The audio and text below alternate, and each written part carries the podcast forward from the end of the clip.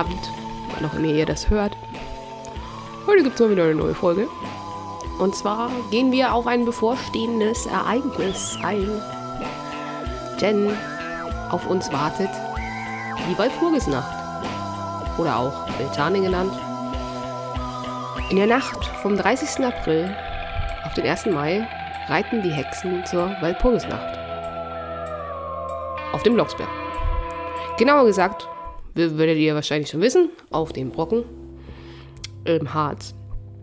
Und was es mit dem Hexenbrennen und beziehungsweise auch Hexensabbat genannt seiner Verwandtschaft zum Tanz in den Mai im Detail auf sich hat, beleuchten wir heute in dieser Folge. Eigentlich ist es praktisch dieses Jahr, da der 30. auf einen Samstag fällt. Am Ende ist es aber eigentlich auch völlig egal, weil wir ja eh am 1. Mai frei haben, beziehungsweise Feiertag ist. Somit, wenn ich es mir recht überlege, ist es eigentlich sehr tragisch, dass es ein Sonntag ist, weil Sonntag hätten wir ja eh frei. Zumindest die meisten von uns. Aber gute Nachrichten. Nächstes Jahr ist demnach der 1. Mai an einem Montag, was bedeutet, wir haben ein langes Feier, äh, feierliches Wochenende. Ja. Könnt ihr feiern, könnt ihr nicht feiern, aber immerhin drei Tage hintereinander frei. Ja, wir fangen jetzt einfach mal ganz vorne an. Und zwar, woher stammt der Name Walpurgisnacht? Ich werde vielleicht ein bisschen diffus hin und her springen, denn es gibt mehrere Ansätze, wie gesagt, die Walpurgisnacht und Beltane und so weiter und so fort. Aber ihr werdet schon verstehen, ich meine, ihr kennt mich ja. Ich bin da manchmal ein bisschen diffus, weil ich so viele Informationen in meinem Kopf habe, die ich mit euch teilen möchte. Also, ganz von vorne, Walpurgisnacht. Wo kommt der Name her? Äh, ja, ganz salopp gesagt, Walpurga, die Hexe, gab es nicht. Ähm, ja. Die eigentliche Namensgeberin für die Walpurgisnacht hat all damit eigentlich gar nichts zu tun. Vor allem war Walburga mit B, mit einem, mit einem weichen B, nicht so wie die Franken, ne? die denen sagen Walpurga, Wal Walpurgisnacht. Auf jeden Fall Walburga mit B, alles andere als eine Hexe. War sie nicht. Walburga, die vermutlich um das Jahr 710 in England geboren wurde, war eine Benediktinerin und Abtissin des Klosters Heidenheim in Baden-Württemberg. Man sagt, sie könnte eine Tochter des heiligen Richard von Wessex gewesen sein, aber das weiß man nicht so genau, sind wir ehrlich. Die, wie soll ich sagen, die Facebook-Stammbaum-Verwandtschaftsverlinkungen waren um diese Zeit noch nicht so richtig ausgeprägt. Das weiß man nicht so genau. Spektakulär ist aber, dass sie Äbtissin eines Männerklosters war.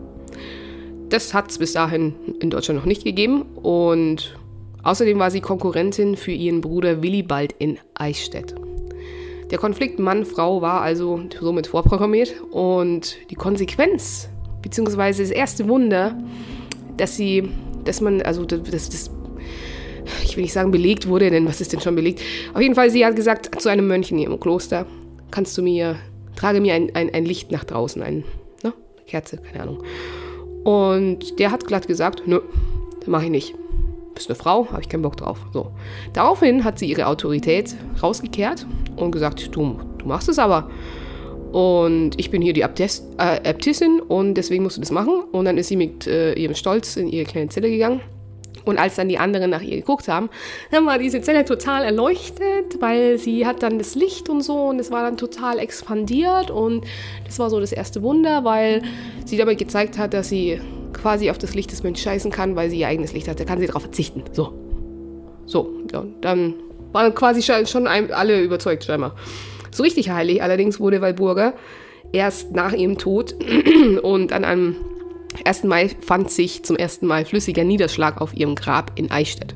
Der Niederschlag, also dieser Niederschlag, der da immer so und so gefunden wird, gilt als heilkräftig und wird auch als Öl in alle Welt vermarktet wie wir wissen, kann man mit allem Geld machen. Und genau, und am 1. Mai wurde sie außerdem auch noch heilig, äh, nicht heilig gesprochen, sondern selig gesprochen. Äh, das ist nochmal eine andere Seite von, von der guten alten Walburger. Sie war scheinbar sehr sozial engagiert, was man fast schon erwarten könnte von jemandem, der sehr, sehr christlich ist. Außerdem ähm, kann man noch, was kann man noch über sie sagen? Ihr Onkel war der heilige Bonifatius äh, ein berühmter Missionar und brachte die damals zur Weise gewordene Nichte ins fränkische Kloster Tauberbischofsheim. Und da, äh, da ist äh, Folgendes passiert und jetzt wird es wieder, ich liebe solche Legenden und äh, über Überlieferungen. Als Walburga einmal auf dem Weg zu einer Kranken war, das gute Kind, wurde sie von tollwütigen Hunden angefallen. Als Männer ihr zu Hilfe kamen, rief sie, ich stehe unter dem Schutz Christi. Und umgehend ließen die Hunde von ihr ab. Es ist ein Wunder, Leute, ein Wunder. Sie haben von ihr abgelassen, weil sie unter dem Schutz Christi steht. Ihr hört meinen Sarkasmus. Kann man glauben, kann man nicht glauben. Vielleicht war es so, vielleicht auch nicht. Ist ja auch egal. Dazu, also zu diesem tollen Wunder kamen dann noch weitere hinzu. So sollen es, äh, ja, Walburger Gebete gewesen sein, die das Schiff, die die Überfahrt zum Kontinent über die stürmische See ge gemacht haben, gerettet haben. Unabhörlich hat sie auf dem Deck des Schiffes gebetet, damit in der stürmischen See sie nicht verunglücken. Und sie kamen an, Halleluja. Es ist ein Wunder. Ja, genau. Ähm, und dann wurde sie eben auch noch ähm, heilig gesprochen von Papst Hadrian II. Und später, ja, ist sie ja dann irgendwann auch mal gestorben. Schön. Und seitdem gilt sie eben auch als Schutzheilige für diverse Krankheiten und für Schiffbruch. Äh, also die Schutzheilige gegen den Schiffbruch, kann man ja sagen. Sagt man das so? Naja. Und ähm, ja, wer es glauben will, soll es glauben. Ähm, gibt wahrscheinlich noch mehr tolle Überlieferungen von ihr, aber daher kommt eben dieser ganze Walburgis oder Walburger Glaube, Heiligtum und so weiter. Den Beginn des Mai und das Ende der kalten Jahreszeit feierten schon die Germanen, wie wir wissen, Beltane. Es heißt, sie sollen Freudenfeuer angezündet haben, machen wir heute noch, und durch die Flammen gesprungen sein. Nach der Niederwerfung der heidnischen Sachsen durch die christlichen Franken wurde derartige Ausbrüche paganen Lebensgefühl strengstens untersagt, so wie es immer ist. Danke Kirche. Aber die Kirche wusste bald eine bessere Strategie, um die Erinnerung an das ausgelassene ja, Freuden und Feiern zu tilgen.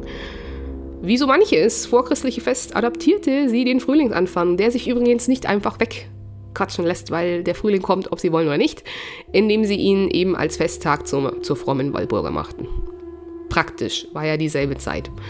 Die Nacht davor gehörte allerdings den Hexen und den dunklen Mächten, die umso wilder ihren Schabernack trieben, je sicherer ihr, ihnen ein Tag quasi darauf der gar ausgemacht wurde. So, Johann Wolfgang von Goethe hat er schon in seiner Ballade Die erste Walpurgisnacht von 1799 treffend beschrieben. Ich lese das mal eben vor. Diese dumpfen Pfaffenchristen, lasst uns keck sie überlisten. Mit dem Teufel, den sie fabeln, wollen wir sie selbst erschrecken. Hat er vielleicht auch ganz gut ausgedrückt, ne? Und daher kommen dann auch eben diese ganzen ja, Überlieferungen. Also in dem Sinn führt, in diesem Sinn führt im, im Faust 1 Mephisto seinen Schützling Faust eben auf den Blocksberg, den Brocken im Harz, wo sich dann die Walpurgisnacht eben abspielte und sich die Hexen versammeln und ja. Und da, da, da, daher kam das eben jetzt alles, dass man da diese Überlieferung hat so. Das Austreiben der feuchtkalten Geister und die Rückkehr des Lebens in die Natur hatten von jeher, äh, ja, also gab es ja schon immer, ne? Also wie gesagt, Beltane war ja auch nichts anderes. Und das, sag ich mal, der Ursinn dieser ganzen Walpurgisnacht ist geblieben. Die neun Tage vor dem 1. Mai galten als Walpurgis, Walpurgistage, in denen die Glocken gegen die bösen Wesen geläutet wurden. Am Abend des 30. April erreichte die begleitende Teufelei dann eben ihren Höhepunkt durch die Walpurgisnacht. Während gute Christen sich dann nicht vor, ja, vors Haus wagten, sorgten die ganzen Jugendlichen eben ja, für allerlei Schabernack und äh, trieben sich draußen rum, um, um diesen ganzen Aberglauben an Hexen und gefährliche Reiter am Leben zu halten. Auch sind für die Tage um den 1. Mai diverse, ja, ich sag mal, Übungen überliefert, um der Fruchtbarkeit der Natur nachzuhelfen. Das soll bis zu höchst naturalistischen Praktiken in Feldern oder auf sagenumwobenen Brautsteinen gereicht haben. Und äh, muss man ganz ehrlich so sagen, wir reden hier von Orgien, ja, muss man jetzt einfach mal so sagen.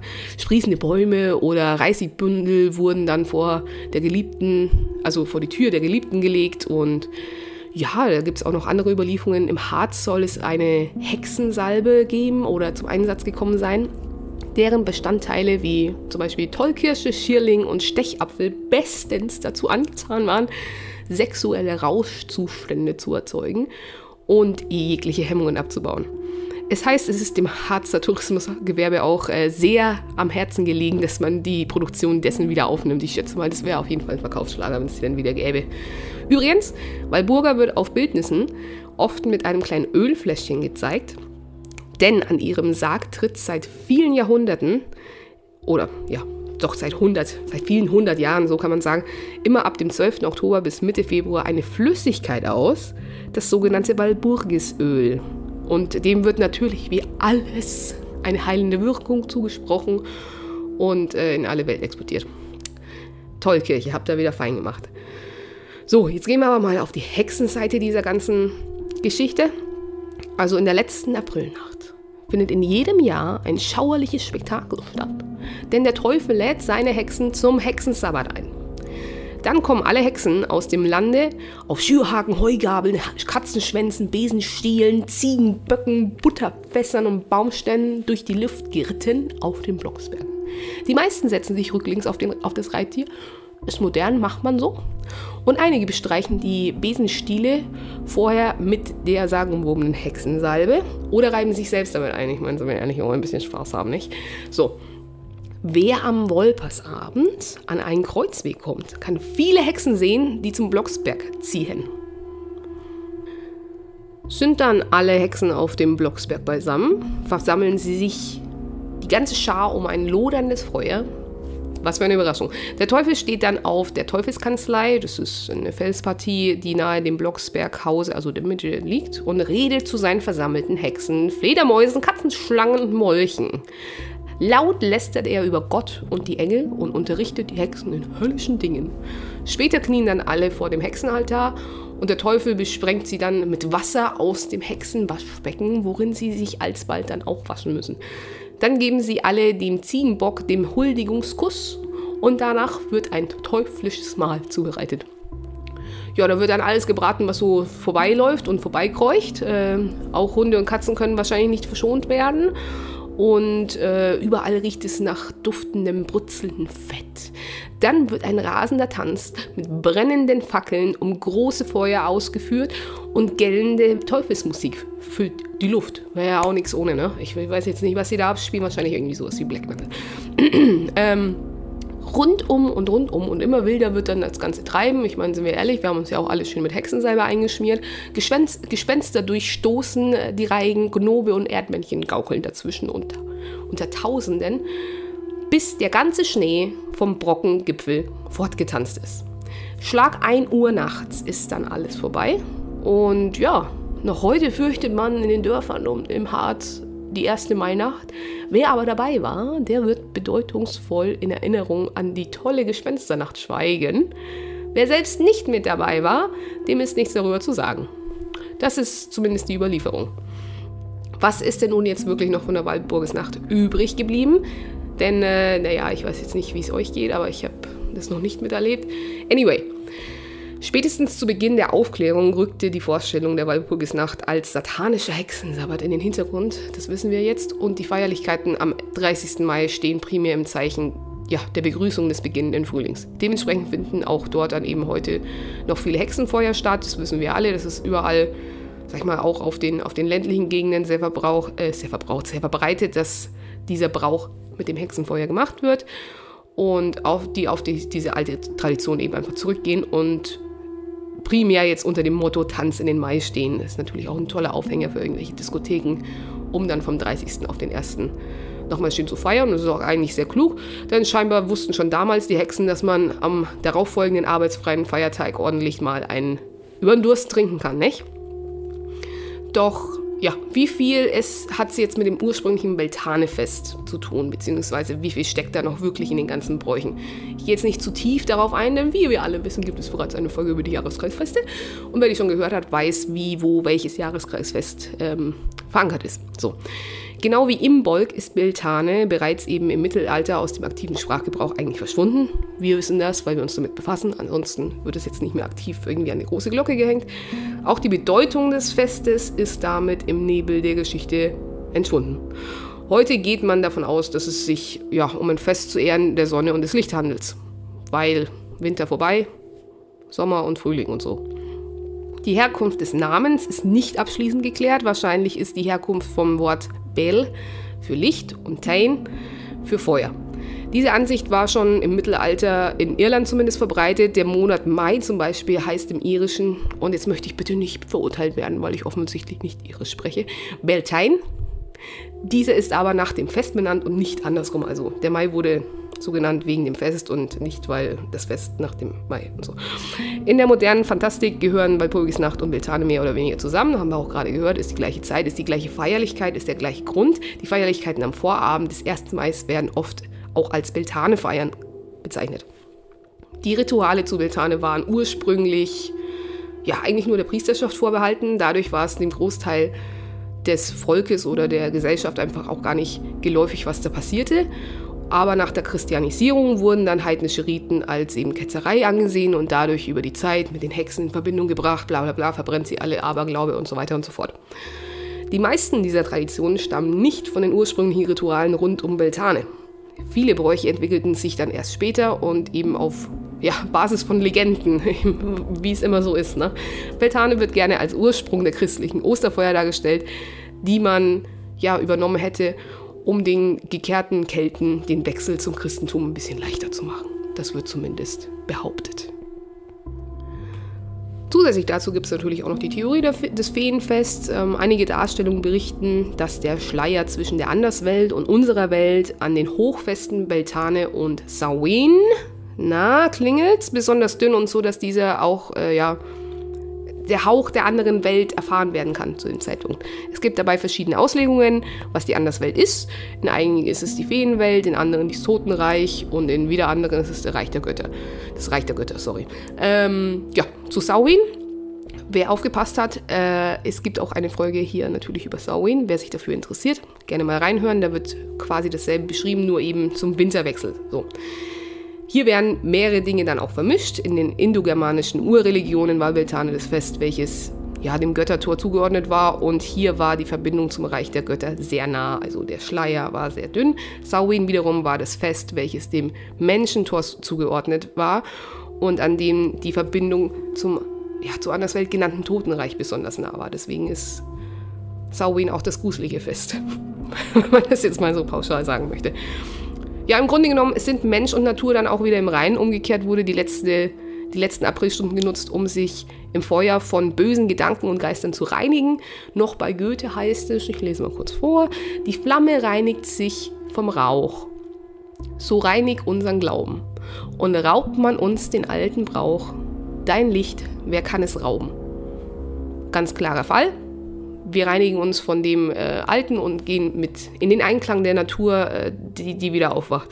Denn das ist die eigentliche Botschaft der Walpurgisnacht, was sie im Übrigen mit dem Karneval bzw. auch Fasching genannt gemein hat. Am Ende der Nacht, wenn Walburgas Tag anbricht, sind Mensch und Natur wieder mit sich im Reinen. Das unterscheidet die abergläubischen Jahrhunderte von der aufgeklärten Gegenwart, sind wir ehrlich, weil, naja, muss ich jetzt nicht erklären. Ja, jetzt seid ihr natürlich wahrscheinlich fürchterlich neugierig, bla bla bla, Hintergrund, I don't care. Wir wissen, dass man den Mai tanzt. Was kann ich tun, um diesen Tag zu feiern als Mitglied dieser Community, ne? als Hexe, sind wir ehrlich. Und ich habe ähm, äh, zwei, zwei Beispiele oder ein Beispiel erstmal als, als Ritual, das ihr durchführen könnt. Natürlich könnt ihr tun, was, was auch immer euch gut tut. Again, es geht um die Feierlichkeit die, die, die, die Natur zu erwecken, sich zu bedanken, äh, den Frühling willkommen zu heißen und ja, das Alte abzulegen. Ja? Nur, nur mal grundsätzlich, ihr könnt machen, was ihr wollt, das ist jetzt nur ein Beispiel. Denn es gäbe da natürlich ein Beltane Feuerritual. Natürlich Feuer, was auch sonst. Und zwar könnt ihr einfach ein heiliges Feuer errichten, natürlich draußen an einem sicheren Ort. Wir wissen alle, wie man mit Feuer umgeht. Bitte zündet eure Wohnungen und Häuser nicht an, sondern macht es in einer sicheren Umgebung. Und ja, wenn ihr wirklich wie, eine, wie ein antiker Gott, Göttin feiern wollt, dann tanzt ihr mit eurem Partner oder mit euren Freunden um das Feuer. Früher hat man das äh, nackt gemacht, äh, nachdem man eine ordentliche Menge Wein getrunken hat. Ich will ehrlich sein, so macht es wahrscheinlich auch mehr Spaß. Aber ich sage mal so, auch eine zahme und vollständig bekleidete Feuerzeremonie kann heilig und auch Spaß machen. Also kann heilig sein und auch Spaß machen. Ne? Bestimmt einfach, äh, ja, ihr könnt bestimmen, wer, wer Maikönig ist, Maikönigin für den Abend und wer dann die Feierlichkeiten und den Tanz anführt.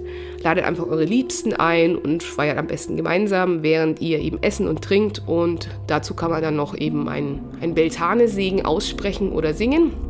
Das ist jetzt wieder nur ein Beispiel.